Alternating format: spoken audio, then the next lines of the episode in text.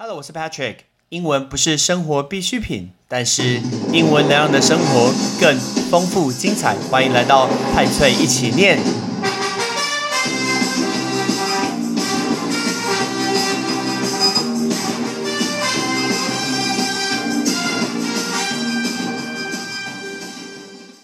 Manners makes man，礼仪成就不凡的人。大家知道这个经典台词吗？这是二零一五年的《Kingsman》的《Secret Service》金牌特务的这部电影，讲到礼仪这件事情。那讲到礼仪，其实 Patrick 节目讲了很多跟教育、呃教养相关的一些节目，之前有跟大家分享过。那我们今天要跟大家分享两个很有趣、很极端的例子。很多人会说，他的小孩这个学生还小、还年轻、不懂事，但是我就要用这个例子来反驳你。如果他们是同年呢？你知道，其实同年纪的人，就算他只是国中生，他可以会有不一样的表现吗？我们要跟大家讲两个故事，都是我最近发生的事情。由于我教国一的小朋友，那国二的时候，他们有一堂课是辅导课，然后辅导老师会请他们去访问不同职业的老师，所以呢，呃，有一些人就会来找我，问我说，可不可以了解一下，访问我跟补习班老师相关的一些工作。所以呢，就有学生跟我联络，跟我约时间。那最近刚好有这两个例子想要分享给大家。我先来讲其中的例子。这个例子，这一组跟我联络上的时候，然后就跟我约了时间。那我约了礼拜天的早上，在我们家对面的咖啡厅。我跟他约的时间是九点，来的这个时间。而且小朋友跟我说：“老师，那这样子九点到十一点两个小时够吗？”我说正常以我的经验，其实我觉得你们应该半小时都讲不到，所以他们就说好，所以我们就约了九点。呃，我的习惯我都很早起，所以我一样。虽然我那一天我记得我前一天很不舒服，我感冒，但是我还是拨了闹钟，我一样八点爬了起来。然后我八点四十到了对面的咖啡厅，准备来等学生过来。他们一组好像有五个人，然后我八点四十到的时候，我是第一个到的。然后我是第一个到，我就先去占位置，先把二楼比较好的类似像包厢的位置先把它留了下来，这样子等一下也可以方便这个访问。所以我就坐在角落，然后打开我的笔电开始工作，因为都还没有人到。结果呢，陆陆续续大概八点五十、八点五十五开始有两个、三个。小朋友两个同学两三个同学慢慢的进来，然后他们进来的时候，因为他们没有穿制服啊，其实我不是很确定他们是不是，可是我看得到他们在远方窃窃私语，然后看着我这边，然后窃窃私语，然后缓慢的向我方向走过来，然后在我旁边的这一桌坐下。从头到尾也没有人跟我打招呼，也没有跟我讲话，然后他们就坐在我附近的位置，开始看自己的手机。其实我不知道他们是在看什么东西，所以他们就在我的附近，大概身边大概两公尺的位置，开始窃窃私语。我好像一个熊猫在玻璃里面给他们看这种感觉。其实当下我就觉得怪怪，不是很舒服，因为我毕竟教过这样的学生，好歹遇到认识人都会打一个招呼吧。然后第四个同学大概是九点十分的时候抵达。其实我这个人是一个。时间观念非常要求的人，所以浪费我时间，我就已经不是很高兴了。然后呢，但是我也没说什么，因为我觉得他们年纪还小，他们才国二的学生，才十三岁而已，所以我就觉得没关系，我就忍一下。然后呢，我们一直在等第五位的同学，我就看他们一直在看楼下，想说第五位同学怎么还没来？结果第五位同学九点四十分才出现，所以我跟你约九点，但是你九点四十分才出现。然后我看到他应该是他的妈妈带他一起来。呃，我想应该是妈妈可能是拖了，或是比较晚了吧。但是呢，迟到四十分钟，从头到尾也没有跟我说不好意思，也没有跟我说呃抱歉，对不起。然后他们就开始准备围绕到我的身边，准备要开始这件事情。然后开始这件事情的时候，他们就开始在我的正前方架起了脚架，还有手机，就对着我这边来拍。其实我当下感觉不是很好，因为都没有人知会我，他们就开始把手机架起来对着我拍，最主要都没有人来跟我讲话。然后，呃，开始在在架的时候，我那时候就不是很开心了，因为那种被偷拍那种感觉也都没有跟我讲。然后接下来我就主动跟他们说，我觉得这边不是很适合，因为后来有很多不同的。旁人、陌生人在旁边开始工作，再开始念书，开始喝咖啡。我们如果讲话的话，应该会影响到他们，所以我就很热心，我就主动跟他们说：“好，我们不要在这边，我带你去我们家的楼下，因为我们家楼下那种交易厅大厅嘛，我就带他们去。所以我就带他们去了以后呢，他们就在一楼等我。原本以为准备要开始了，我其实准备了很多东西要讲给他们听，但是呢，我前一天有请他们传访纲，就今天他们要问的题目给我。”然后他们要传给我的时候，他说他们用截图传给我，结果截图传给我的全部都是模糊的，我一个字都看不到。我就已经回讯息说麻烦你传清楚一点，也没有人回我，所以呢，我就从头到尾看着模糊的仿纲，一直在想说你们要问什么问题，我好像在解锁马赛克一样，然后我都没有看到。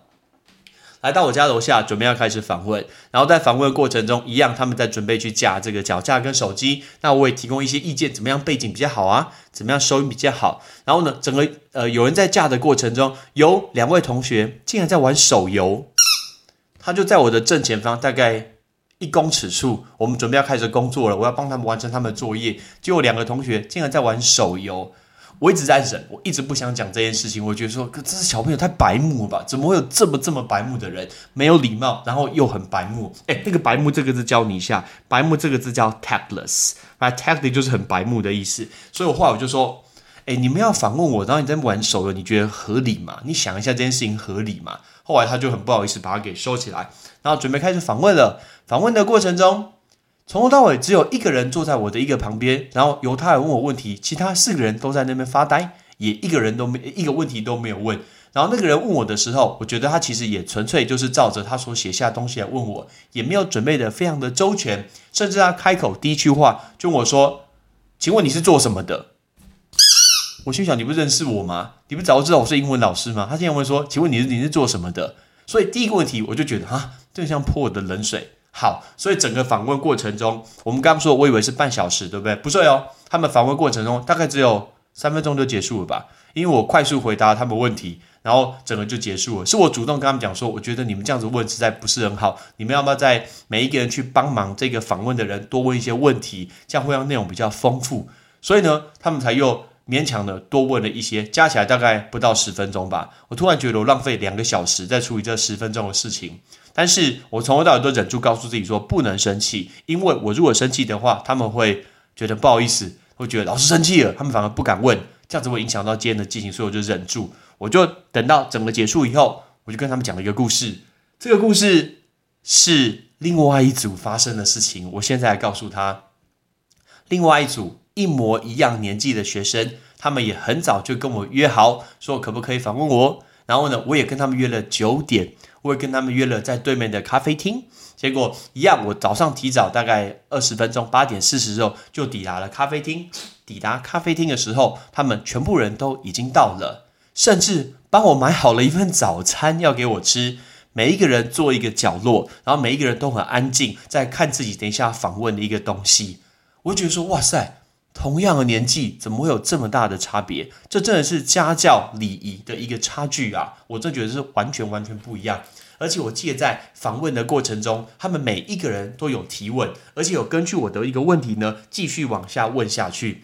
至少开头的时候跟我讲说：“谢谢老师接受我们的一个访问。”这真的是基本的礼貌。以前好多人都会觉得说，因为年纪太小，所以没有学到。其实我一直觉得年纪这件事情是不合理的。你看现在连性观念这件事情，其实国小小朋友都知道。你今天我只要跟国一的小朋友讲到什么内衣啊。讲到什么 C 罩杯啊，他们兴奋的跟什么一样。所以其实现在小朋友跟以前，因为他资讯太多太多太多，我们没有办法防止情况下，你不能再帮他用那个年纪当借口，真的不行。你十八岁可能要往前推十五岁，十五岁可能要往前推十二岁。所以跟什么年纪该做什么事是跟以前的年代完全不一样。所以你越早给他机会教育，其实就不一样的。那什么叫做机会教育呢？我再举一个例子，周末的晚上跟老婆去吃火锅。然后呢，在吃火锅的时候，隔壁坐了一家人，爸爸妈妈还有两个女儿，两个女儿应该是高中生，或是国高高中跟国中吧，国中生，两个女儿都长得蛮漂亮的，OK，非常的非常漂亮。然后爸爸妈妈带他们来吃火锅，应该是一家人和乐融融的一个模式。结果他们开始吃火锅的时候，每一个人都开始在划自己的手机，爸爸在玩手游，妈妈在聊 Line，两个女儿在看 IG 现实。然后这就是他们用餐的模式。请问你是这样子教你女儿的吗？所以其实爸爸其实应该以身作则。如果你今天你自己都做不到这件事情，你到底怎么样去教育你的一个小孩呢？所以今天高中在教来不及了。其实你国中甚至国小就应该展示给他们看这件事情该怎么做。如果今天爸爸妈妈没有办法以身作则，你怎么样去做给你的小朋友看？我就很想要去，但我当我忍下，我不会这么白目。我忍下去问他爸爸说：“哎，请问你，你那个手游上面？”打败任何人有帮你赚到一毛钱吗？你那个手上面认识哪一个女生，有像你隔壁这位女生一样帮你两个生两个漂亮的女儿吗？我很想问我隔壁的一个高中生，她也长得蛮出色的，蛮漂亮的。然后他在看艺人的 IG，我就想问他说：“你看那个人的 IG，他有帮你付这碗小火锅的钱吗？没有吧？那你现在看 IG，跟你等下看 IG 有什么差别？”